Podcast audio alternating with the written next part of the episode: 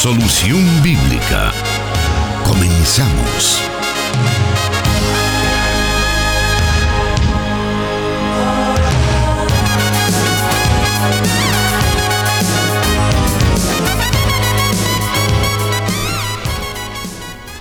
Es momento de dar inicio a nuestra cita de todas las semanas, los martes y viernes a las 5 de la tarde estamos presentando Solución Bíblica. Este programa que llega a usted para poder encontrar la respuesta a las diferentes circunstancias, a las diferentes interrogantes que surgen cuando estudiamos las Sagradas Escrituras o cuando pues tenemos alguna situación en nuestra vida y necesitamos saber qué es lo que dice la Biblia y así podernos guiar, podernos tomar de esas palabras y tener la sabiduría suficiente para poder salir adelante. Dios nos ha dado todas las respuestas en su palabra y por eso las buscamos todas las semanas. Gracias por estar ya en sintonía de estos medios que transmiten en vivo Solución Bíblica y ya se encuentra con nosotros el encargado de responder a sus preguntas, el pastor Jonathan Medrano. Bienvenido, pastor. Muchas gracias, hermano Miguel.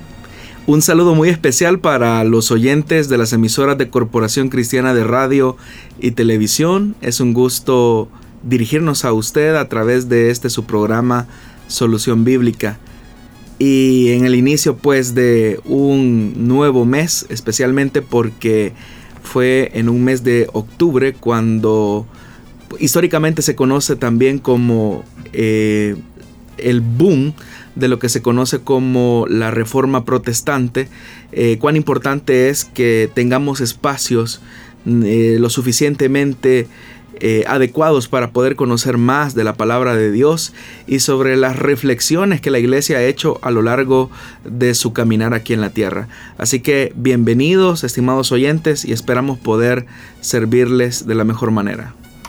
Y qué bueno que menciona acerca de este tema, pastor, ya que nuestros oyentes a lo mejor pudieran tener diferentes preguntas al respecto, pues qué mejor que poderlas vertir en este programa y así conocer respuestas históricas de cómo sucedió toda esta historia.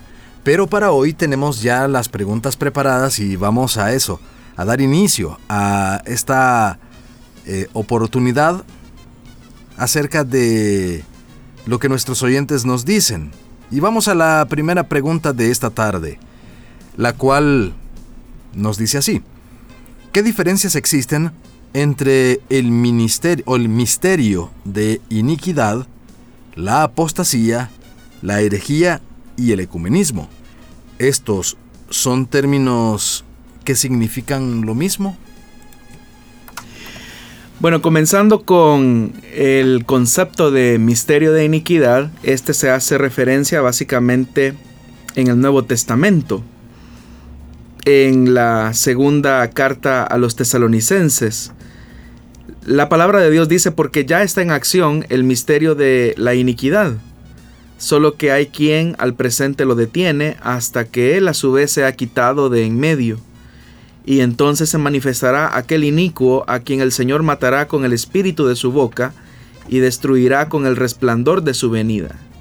Inicuo cuyo advenimiento es por obra de Satanás, con gran poder y señales y prodigios mentirosos y con todo engaño de iniquidad para los que se pierden, por cuanto no recibieron el amor de la verdad para ser salvos. Por esto Dios les envía un poder engañoso para que crean en la mentira, a fin de que sean condenados todos los que no creyeron a la verdad, sino que se complacieron en la injusticia. Lo que básicamente el escritor de Tesalonicenses nos está revelando en estos versículos es que el misterio de iniquidad es la acción y la operación de Satanás que a través de señales y prodigios logra persuadir a todos aquellos que se pierden. Y el mismo Señor da la razón de por qué se efectúa dicha pérdida. Porque despreciaron la verdad para poder ser salvos.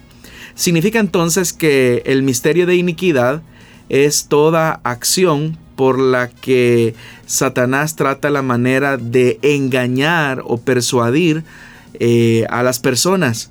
De ahí que usted puede notar que Satanás hace todo un gran esfuerzo por imitar todo lo que tiene como procedencia a Dios. Por eso es que uno nota que en diferentes eh, religiones o manifestaciones espirituales uno podría llegar a pensar o a creer que dicha representación o dicha manifestación proviene de Dios. Sin embargo, cuando uno presta mucha atención a su enseñanza, nota que dicha manifestación en realidad lo que hace es tratar la manera de persuadir a las personas no para que crean a la verdad de Dios, sino para que crean una mentira. Eso explica el por qué hay señales milagrosas o por qué hay ciertas manifestaciones espirituales en contextos en los que uno creería que es imposible que se pueda suscitar. Pero de ahí entonces es que nosotros podemos partir que el misterio de iniquidad es precisamente eh, esa operación maligna por medio del cual se pretende engañar o persuadir a las personas, tratando la manera de imitar todo aquello que es de Dios. Entonces uno tiene que reparar básicamente en el contenido, en el propósito y en el fin del mensaje por medio del cual también se suscita una señal eh, milagrosa o un, poder manifiesto específico en una persona.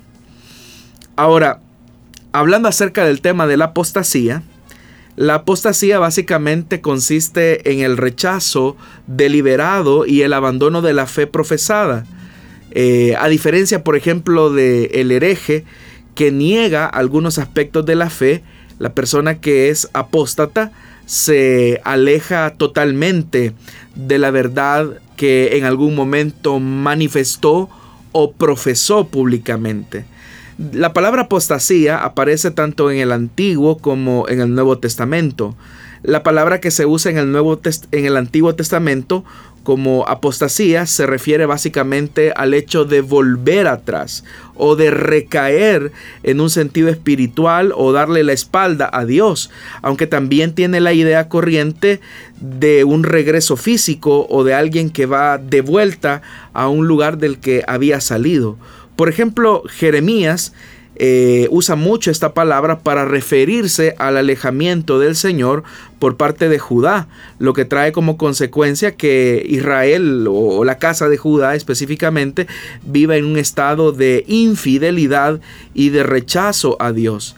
Y sus asuntos al irse tras dioses falsos engañadores es básicamente apostatar de la fe ya vista que les ha sido revelada.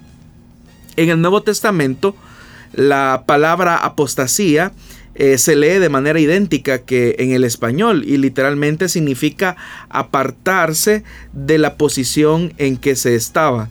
Ese apartamiento tiene una connotación negativa que implica básicamente la idea de la deserción pública, es decir, abandonar las obligaciones, las creencias, las convicciones o los ideales.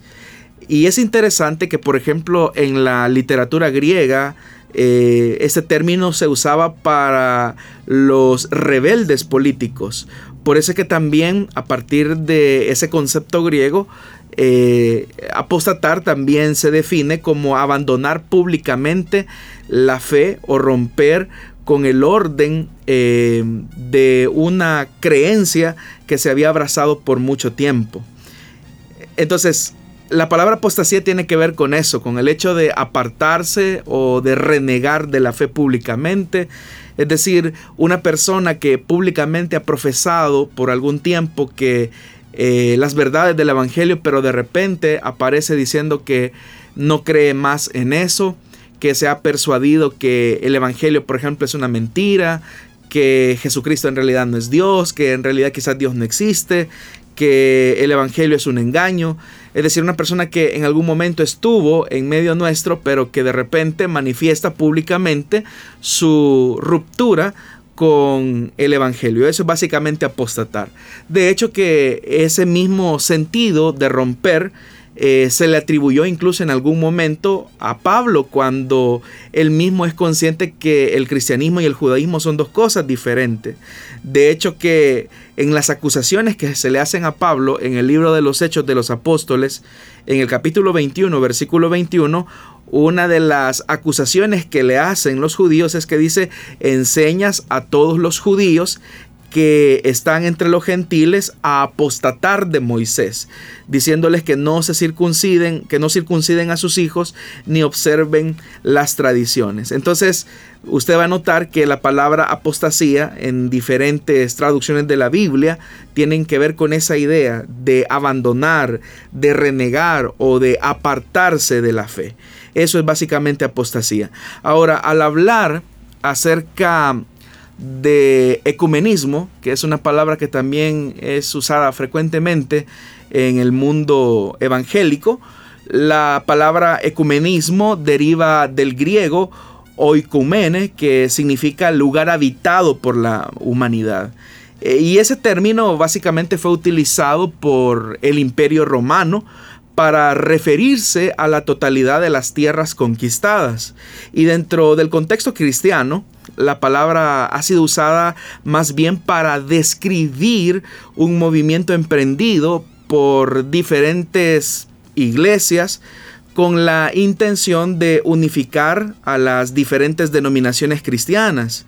Algunos incluso más liberales han querido ir más allá y bajo esta idea de ecumenismo han tratado la manera de reunir a religiones o confesiones de fe en un solo movimiento. Entonces, a simple vista, el ecumenismo presentaría ciertas ventajas, pero las consecuencias de abrazar dicho pensamiento serían devastadoras, no solamente para quien lo busca, sino eh, los beneficios que aparentemente se pretenden construir. El problema, básicamente, detrás del ecumenismo ha estado en que las iglesias, o denominaciones interesadas en crear tal movimiento han tratado de enfatizar una unión en base al amor de Cristo, eh, pero muchas veces a expensas de la verdad. Y con esto queremos decir que eh, diferentes denominaciones cristianas enfatizando exclusivamente el tema del el llamado a amarnos unos a otros muchas veces sacrifican verdades cardinales de la fe intentando hacer alianzas eh, estratégicas de fe con personas que difieren en sus convicciones cardinales, en sus en sus creencias básicas de la fe cristiana. De hecho que algunas iglesias y denominaciones que se han desviado de manera significativa de la verdad han pretendido unirse con otras eh, de corte ortodoxo bajo una misma sombría, lo cual sería básicamente un riesgo de mantener la pureza de la fe, tal como eh, se encuentra revelada en la palabra de Dios. Si bien es cierto, uno no puede negar que parte de la oración sacerdotal de Jesús tenía que ver con que sus seguidores fuesen como él y su padre, es decir, uno. Eh, esa era la petición de Jesús, para que todos sean uno, como tú, oh Padre, estás en mí y yo en ti. Pero tampoco podemos quitar eh, el dedo del renglón cuando básicamente se enfatiza que eh, esa misma oración eh, conlleva a un elemento importante y es el tema de la verdad. La verdad siempre se va a separar de la mentira o del error. Por eso es que dentro de las peticiones que Jesús hace ante el Padre es santifícalos en la verdad y tu palabra es verdad. Entonces, la única manera en que puede producirse eh, esa unidad es simplemente sobre la base, si bien es cierto, del amor, siendo que es una de las peticiones que Jesús hizo al Padre, pero otro elemento que es primordial e indiscutible es la verdad. Ahora, a fuerza de ser sincero, eh, los intentos que han existido de ecumenismo han fracasado en muchos en muchas regiones. Sin embargo, en otras ha tenido ciertos niveles de aceptación. Ahora, ese movimiento o los movimientos ecuménicos, porque no solamente es uno, sino que hay varios movimientos ecuménicos, han logrado avanzar en un liberalismo donde muchas veces cualquiera que profese eh, ser cristiano así nominalmente eh, puede formar parte del, del mismo y ser aceptado sin sentirse juzgado por nadie. Y estamos de acuerdo en que no debemos de vivir juzgando al otro, pero es la palabra en realidad la que debe de juzgar nuestras acciones. Y cuando la palabra de Dios descalifica a un grupo para ser llamado cristiano por haber abandonado la verdad, entonces no podemos estrechar lazos de fe con aquellas personas que dicen ser discípulos de Cristo si ellos no abrazan la verdad del Evangelio. El apóstol Pablo, de hecho, en su carta a los Gálatas, en el capítulo 1, versículos del 6 al 9, él dice lo siguiente, me maravillo que tan pronto hayáis abandonado al que os llamó por la gracia de Cristo para seguir un evangelio diferente, dice Pablo, que en realidad no es otro eh, en realidad no es otro evangelio, solo que hay algunos que perturban y quieren pervertir el evangelio de Cristo. Pero si aún nosotros o un ángel del cielo, dice Pablo, les anuncia otro evangelio contrario al que hemos anunciado, el tal sea anatema. Entonces, como hemos dicho antes, dice Pablo, también repetimos ahora, si alguien os anuncia un evangelio contrario al que recibisteis, sea anatema. Ahora, es importante esto de lo que estamos hablando al, establecer el tema de la verdad es que hay principios de fe que básicamente separan el error de la verdad, o separan la verdad del error o la verdad de la mentira. Y en ese sentido, el cristiano obviamente es llamado a amar a su prójimo y por eso parte del amor que los cristianos debemos de manifestar a las personas que no han conocido al Hijo de Dios es poderles expresar o testificar acerca de la verdad de Jesucristo. Eso obviamente no tiene que conducir al cristiano evangélico a mantenerse al margen o distante de otras personas que tienen una confesión de fe distinta. Porque cuando hablamos de ecuménico o cuando hablamos de ecumenismo, básicamente estamos enfatizando el hecho de querer conglomerar o unir una liturgia o una confesión de fe que sea más o menos aceptable o tolerable para grupos que en sus características confesionales son bastante diferentes. Entonces, es verdad, y eso es una realidad que incluso dentro de la iglesia y el cuerpo de Cristo, eh, uno nunca va a encontrar una iglesia que sea igual a otra, 100% igual. Cada iglesia tiene sus características propias. Eso no implica obviamente que una iglesia no pueda amar o relacionarse con otra iglesia de otra denominación y poder trabajar como iglesias hermanas, amándose y trabajando juntas para lograr un mismo fin o el hecho de admirarse mutuamente.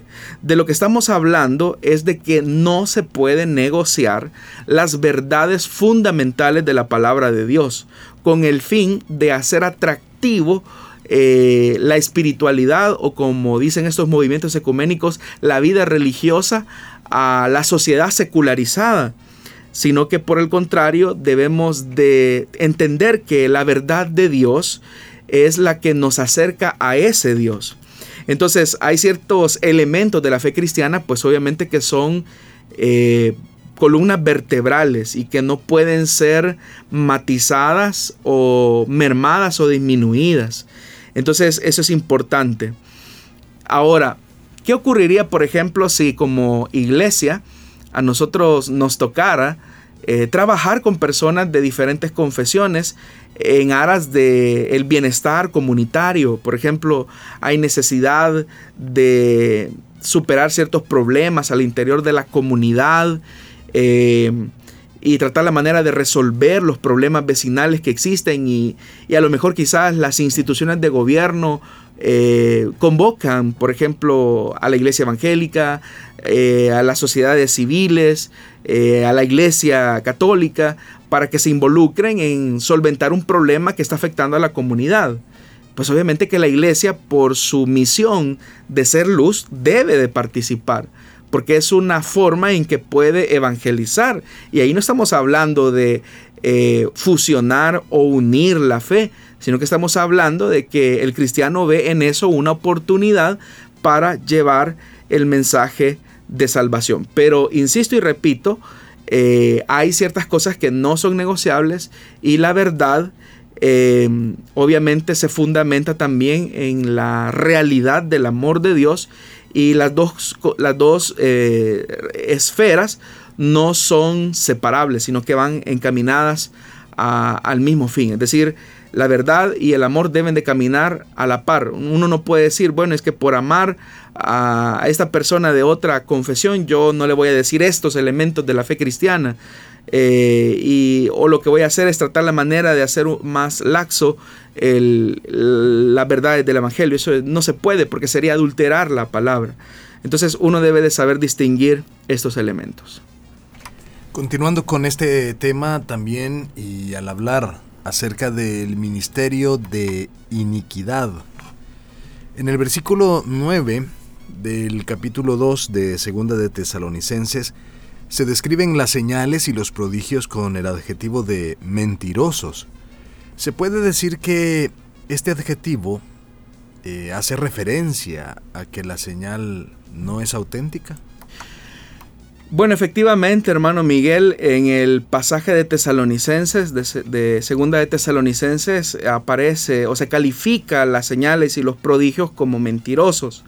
No porque estos sean eh, prodigios charlatanes o falsos, sino porque estas señales lo que buscan es en realidad que las personas crean a la mentira. Un ejemplo de la operación del misterio de iniquidad es precisamente cuando Moisés se presenta en la corte de Faraón para pedirle a él la liberación de, de Israel, de las garras opresivas de Egipto. Y una de las cosas que el Señor le dice a Moisés es que, que el faraón le va a pedir que, haga un milagro. Y el Señor le dice, le dice, el faraón le va a decir, muéstrame un milagro. Y cuando lo haga, eh, Aarón tiene que tomar y tomar su vara y arrojarla delante de Faraón y esta se va a convertir en una serpiente. Y efectivamente eso fue lo que ocurrió. Eh, la Biblia no da mayor detalle si Faraón en realidad pidió eh, la señal. Lo único que dice el versículo 10 eh, del capítulo 11 es que Moisés y Aarón cuando fueron a ver al Faraón, hicieron lo que el Señor les había ordenado. Y Aarón dice la escritura que tiró eh, su vara al suelo delante de Faraón y delante de sus funcionarios y en ese momento la vara de Aarón se convierte en una serpiente, pero inmediatamente Faraón al ver esa señal eh, mandó a llamar a sus sabios y a sus hechiceros y dice la Biblia que los magos egipcios imitaron la señal que Dios le había enviado a Faraón y ellos hicieron con sus artes mágicas lo mismo que Aarón había hecho, con la diferencia que dice la Biblia que la vara de Aarón se tragó eh, las varas de esos hechiceros. Entonces vemos ahí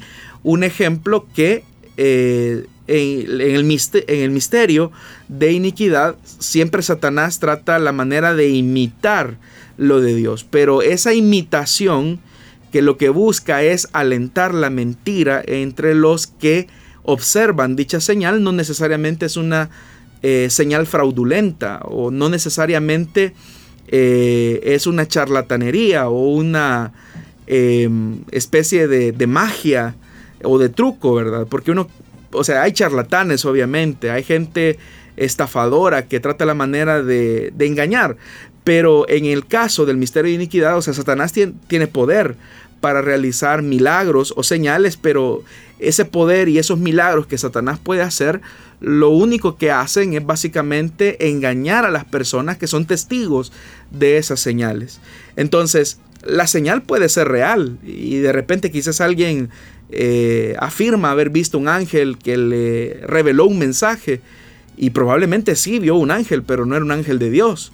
O en un movimiento eh, que no es cristiano, que no tiene fundamento bíblico, que no tiene sana doctrina, seguramente eh, se producen sanidades o manifestaciones como el hecho de hablar en lenguas y son manifestaciones reales, es decir, no es, no es un show, no es un teatro, no es un fraude, sino que en realidad es una manifestación espiritual. Lo único que esas manifestaciones espirituales no tienen como fuente a Dios, sino que a Satanás, porque cuando uno presta atención al contenido y al mensaje que se está dando, uno se percata que ahí hay otra intención de por medio.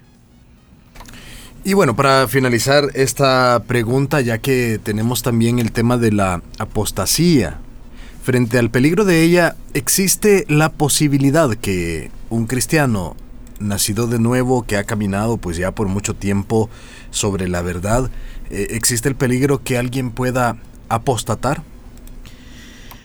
Es una pregunta bastante interesante, hermano, porque de hecho que en la carta de Judas, en el Nuevo Testamento, es la penúltima, el penúltimo escrito de toda la Biblia, se describe cómo uno puede reconocer la, apostasía y se insta eh, a todos los que forman parte de la iglesia a estar atentos.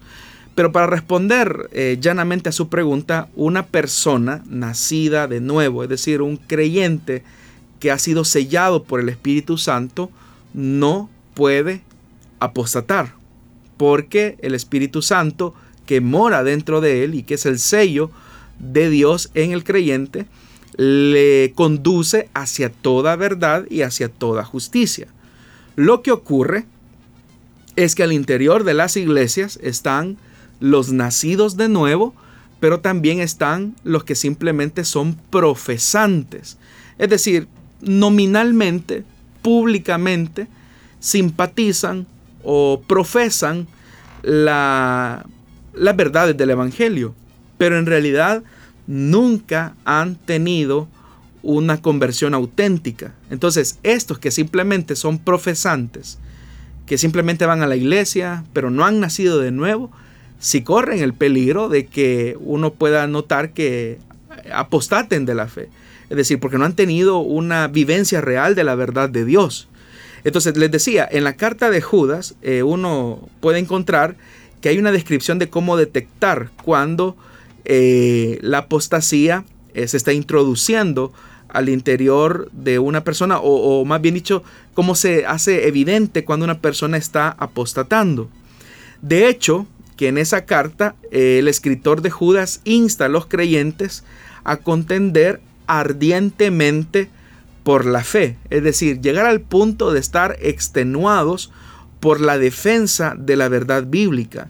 De hecho, que la palabra griega eh, traducida contendéis eh, ardientemente es básicamente un verbo compuesto del cual se obtiene la palabra agonizar, es decir, una persona que en su defensa de mantener los principios bíblicos es capaz de incluso de agonizar en una lucha de defensa auténtica de la palabra de Dios. Entonces, Judas básicamente en el versículo 3 de su carta habla de, precisamente eso, contender ardientemente frente a las falsas enseñanzas, al punto que lleguemos al, al momento de la agonía en medio de esa lucha que estamos eh, inmersos.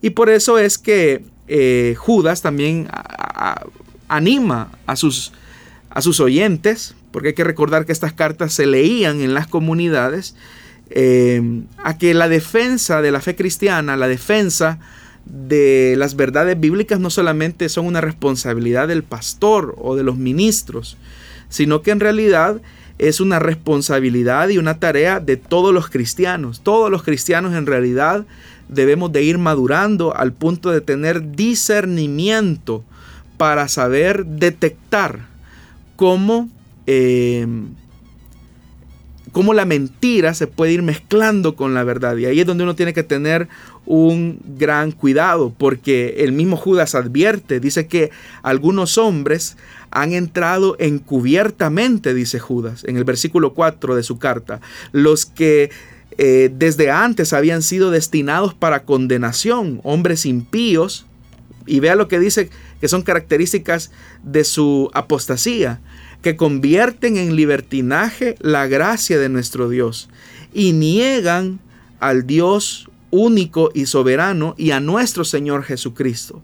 Es decir, esta gente está en medio de las iglesias, son simplemente personas profesantes, no han tenido un encuentro personal con el Hijo de Dios y en realidad eh, hacen relativas las exigencias de la palabra del Señor. Entonces un cristiano nacido de nuevo jamás va a apostatar de su fe, porque su anhelo y su deseo es crecer en el conocimiento de Dios y alcanzar la madurez cristiana.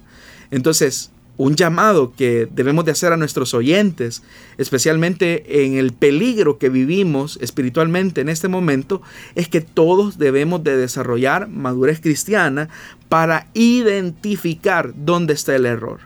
Cuando el escritor de Segunda de Tesalonicenses hace una descripción de lo que es eh, la iglesia y de lo alegre que se siente por la comunidad, él dice, nosotros hermanos siempre tenemos que dar gracias a Dios, dice en 2 de Tesalonicenses capítulo 2, versículo del 13 al 15, por ustedes, hermanos amados por el Señor, porque Dios los ha escogido desde el principio para salvación mediante la santificación, vea esto, por el Espíritu y la fe en la verdad. Dos elementos importantes que garantizan que un creyente no puede apostatar.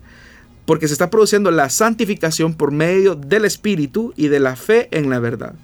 Fue para esto, dice el escritor, que Él los llamó mediante nuestro Evangelio, para que alcancen la gloria de nuestro Señor Jesucristo.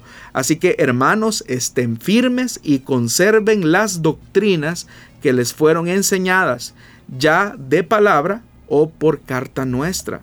Entonces, el Evangelio es inamovible, las verdades bíblicas son inamovibles y esas son en las que tenemos que profundizar y crecer porque eso van a ir eh, dándonos la capacidad de detectar dónde está el error en una enseñanza.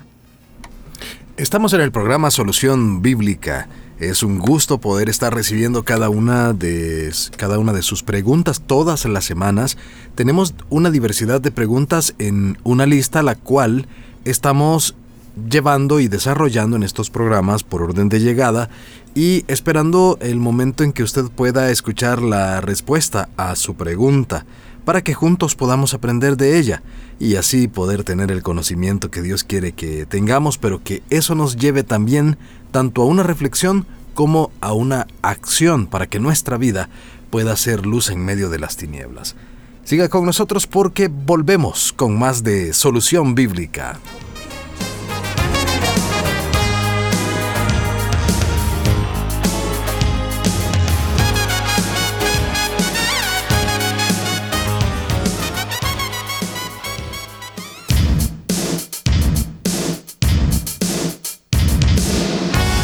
Escríbenos tus preguntas al número de WhatsApp de Plenitud Radio 503 7848 5605 y número de WhatsApp de Restauración 503 78 56 94 96.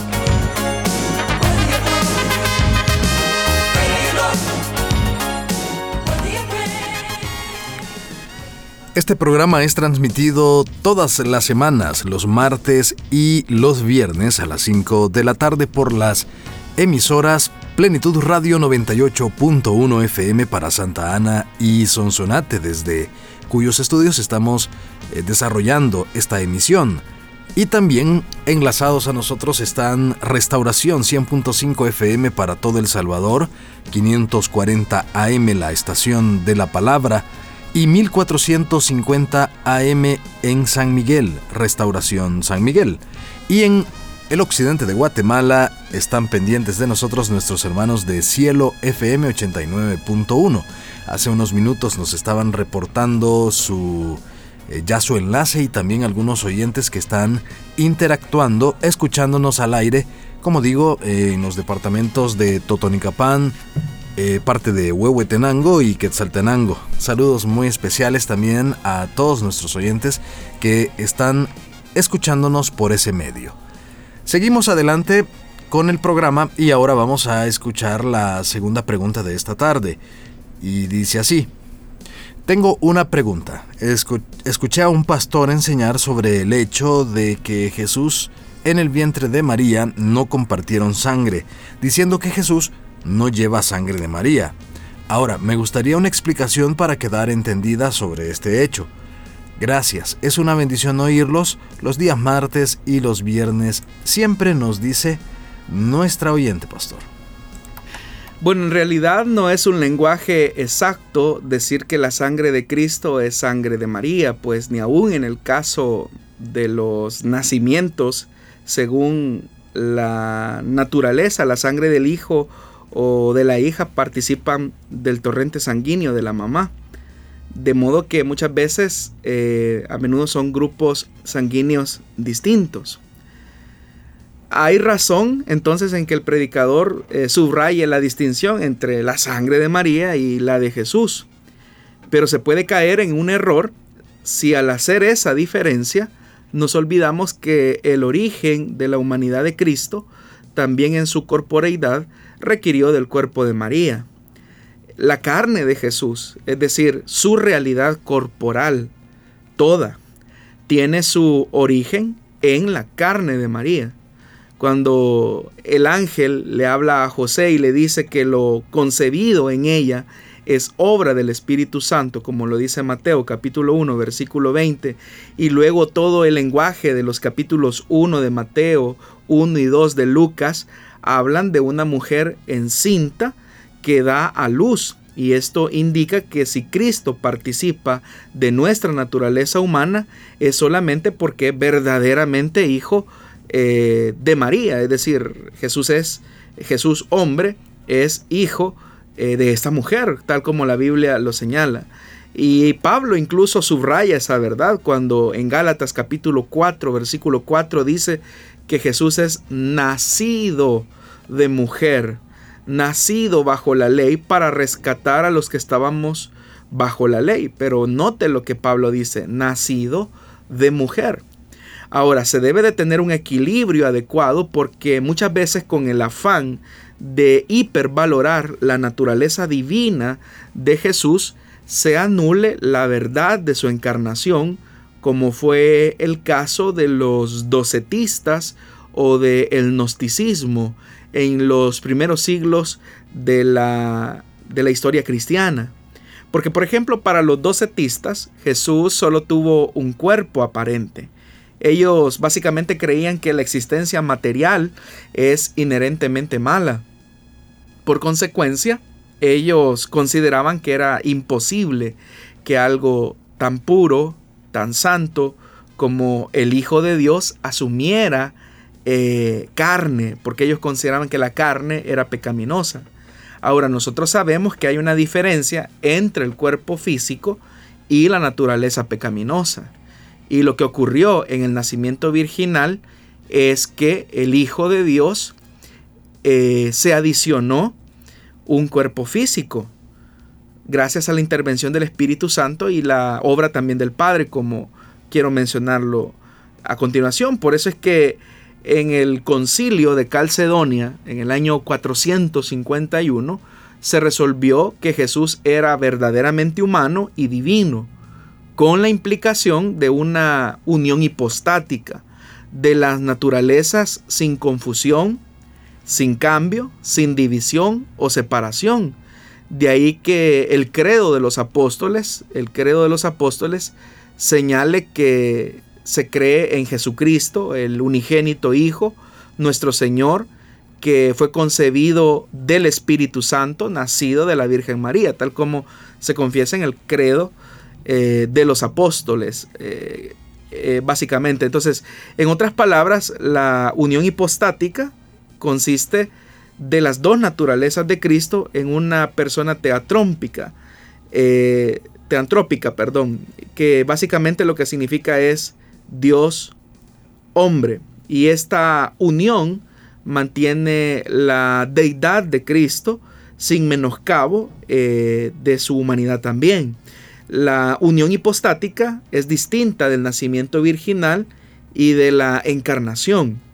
Porque cuando hablamos de la encarnación nos estamos refiriendo al, a todo el concepto de Dios, quien se mantiene a sí mismo en su, en su carne humana, en tanto que el nacimiento virginal constituyó el medio por el cual se llevó a cabo la encarnación. De tal forma que la unión hipostática, eh, por ejemplo, difiere de las teofanías de las que encontramos en los registros bíblicos, especialmente del Antiguo Testamento porque la existencia de dos naturalezas en Cristo desde su encarnación es eterna. Él es ahora y para siempre el Dios hombre.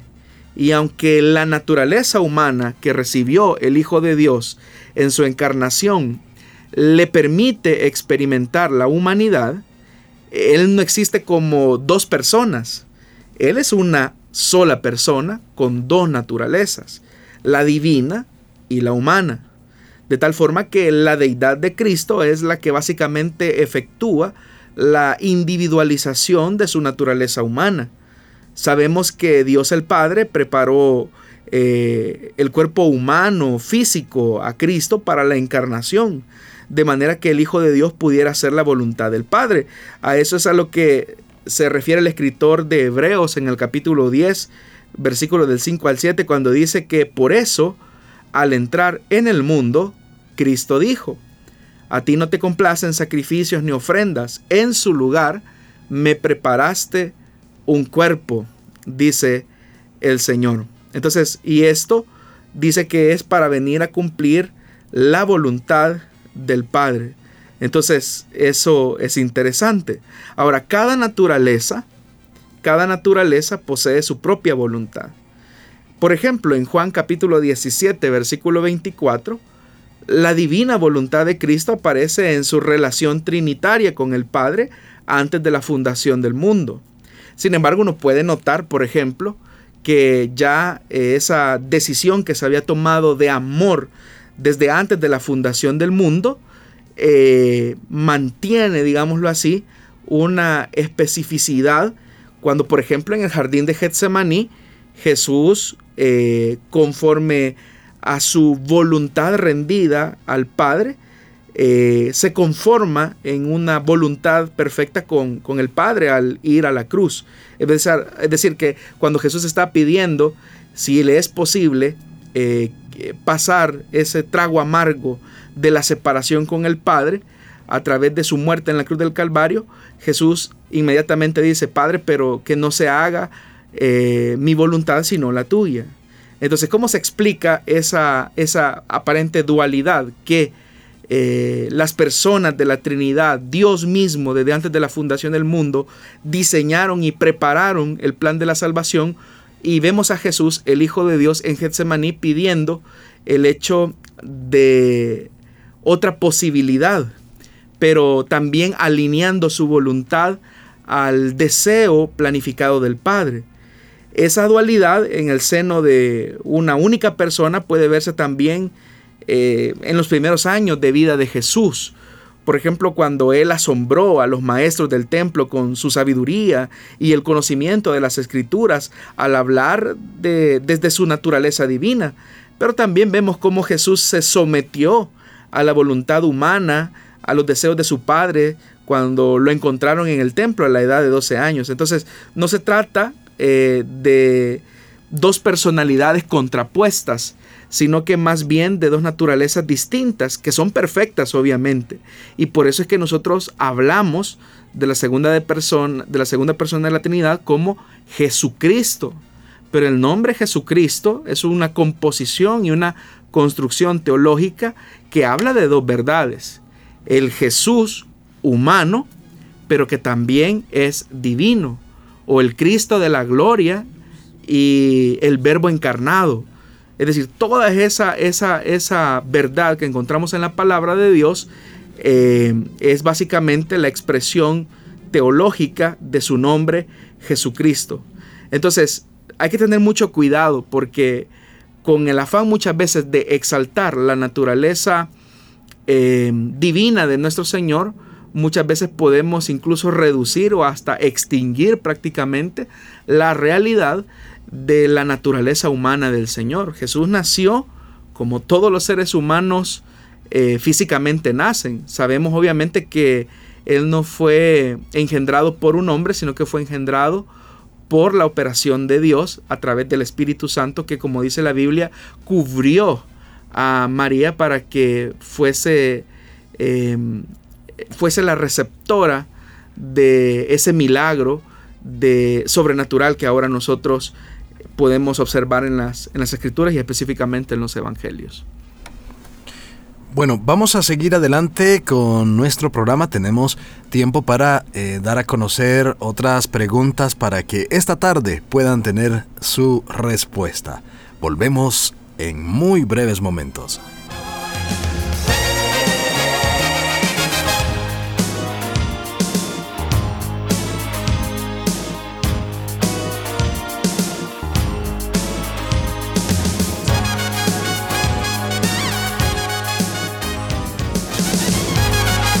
Solución Bíblica con el pastor Jonathan Medrano. Desde Plenitud Radio 98.1 FM en Santa Ana, enlazada con Restauración 100.5 FM.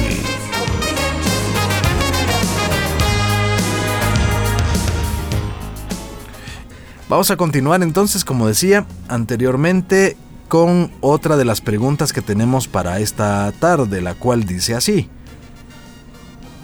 En una ocasión escuché a un predicador decir que los ángeles son personas espirituales, nos dice él o la oyente, pastor.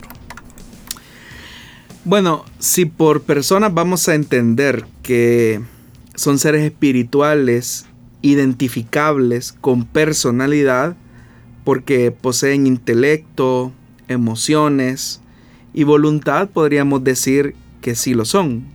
Pero hay que recordar eso. Son seres espirituales. Ahora, cuando hablamos del intelecto de los ángeles, la escritura nos revela que, como ya lo dije, son seres espirituales con sabiduría. Ellos pueden conversar, ellos pueden cantar, ellos pueden adorar. Y estas son cualidades y acciones propias de una persona con intelecto propio. Si nos referimos a que los ángeles eh, tienen emociones, el mismo Señor Jesús eh, dijo que, le digo que asimismo se alegra Dios con sus ángeles por un pecador que se arrepiente. Entonces los ángeles experimentan eh, emociones. También Hebreos nos describe que los ángeles temen reverentemente ante el Señor. Y eso nos describe de los aspectos emocionales de estos seres espirituales. Y en el tema de su voluntad, los ángeles desean fuertemente, por ejemplo, comprender lo relacionado a nuestra salvación. De hecho que Pedro, en su primera epístola, en el capítulo 1, versículo 10, cuando habla acerca de la gracia reservada que Dios había predestinado para todos aquellos que creerían en Él, Él dice que esa gloria revelada eh, básicamente ahora es deseada o anhelada por los ángeles en el sentido de que ellos anhelan contemplar esas cosas, ¿verdad? ¿Y cuáles son esas cosas? Todo el proceso de revelación y de salvación que Dios ha llevado con la humanidad. Pero nuevamente, el hecho de desear algo fuertemente o de anhelarlo, habla también de la voluntad que ellos tienen. Entonces, si vamos a entender esto eh, de esa manera, pues obviamente son seres espirituales con personalidad propia. Es decir, Dios no creó robots, sino eh, seres espirituales santos, eh, perfectos, que tienen precisamente características propias que definen a la, personalidad. Pero eso es lo que sabemos a partir de, los, de la palabra de Dios. La cuarta pregunta para esta tarde se relaciona a lo que acaba de responder y dice, ¿se podría hablar de ángeles de la guarda como se enseña en el catolicismo romano? ¿Tiene esta enseñanza fundamento bíblico? Bueno, el texto bíblico que se utiliza más a menudo para hacer una alusión a esta enseñanza de ángeles guardianes se encuentra básicamente en Mateo capítulo 18 versículo 10, cuando Jesús dice, mirad que no menospreciéis a uno de estos pequeños, porque os digo que sus ángeles en los cielos ven siempre el rostro de mi Padre que está en los cielos. Ahora, este texto no sugiere que cada creyente tenga un ángel de la guarda de manera individual, sino que más bien se hace una referencia a que los ángeles sirven a los creyentes eh, de manera colectiva y general. Eh, con mucha frecuencia los ángeles ayudan a las personas que Dios así desea o determina con acciones específicas. Por ejemplo, uno puede entender por qué eh, Dios obraba de manera sobrenatural protegiendo a Israel utilizando o enviando o comisionando a ángeles para ciertas tareas específicas. Y también uno no puede negar lo que la Biblia dice que el ángel del Señor acampa alrededor de todos aquellos que le temen y dice que Él los defiende pero la Biblia no nos da mayor especificación de cómo los ángeles, por ejemplo, intervienen. Sabemos que los ángeles son espíritus eh, ministradores, como dice Hebreos capítulo 1, versículo 14, pero ¿qué hacen? ¿Cómo lo hacen? ¿Cuándo lo hacen? ¿Con quiénes lo hacen? Son cosas que no nos han sido reveladas a nosotros. Lo que sí podemos decir es que ni nosotros nos podemos comunicar con un ángel de la guarda porque eh, precisamente algunos dentro de su religiosidad hacen oraciones a ángeles, pero eso no es posible. Otros incluso ni los ángeles pueden comunicarnos nada a nosotros ni nosotros a ellos, a no ser que Dios le permita o le conceda a un ángel darnos una palabra específica de su parte. Pero de lo contrario, es algo que no se puede. Entonces, la Biblia sí nos enseña que los ángeles son espíritus ministradores, están al cuidado o al servicio más bien de los creyentes, pero como repito, no se especifica que un creyente tenga un ángel específico o asignado, eh, por decirlo así, para su uso personal, sino que es Dios el que determina la forma, el modo, el tiempo, eh, y la tarea específica de cómo estos ángeles eh, actúan en beneficio de los creyentes, pero que son una realidad eh, es algo que no podemos tampoco negar.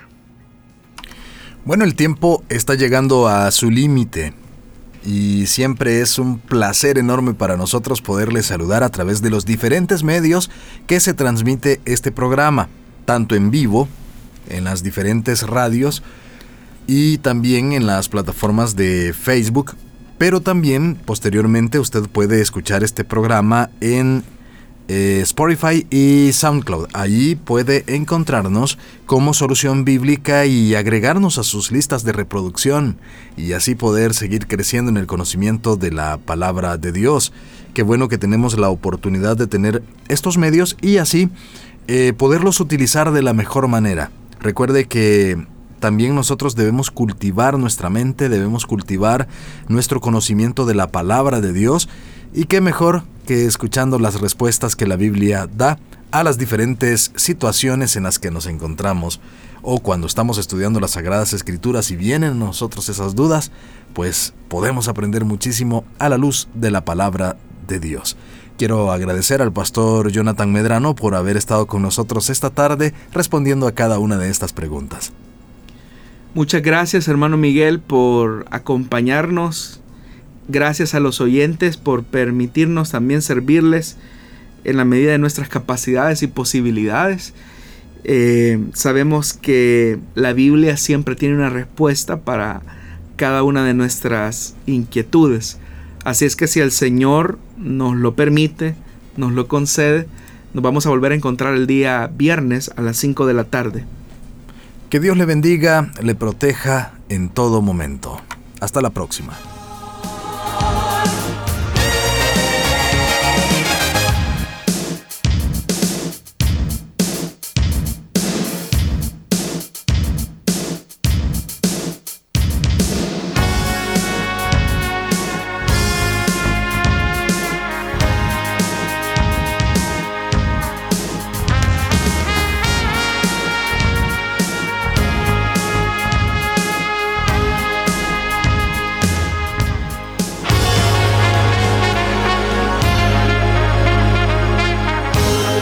Encontramos respuesta en la palabra de Dios.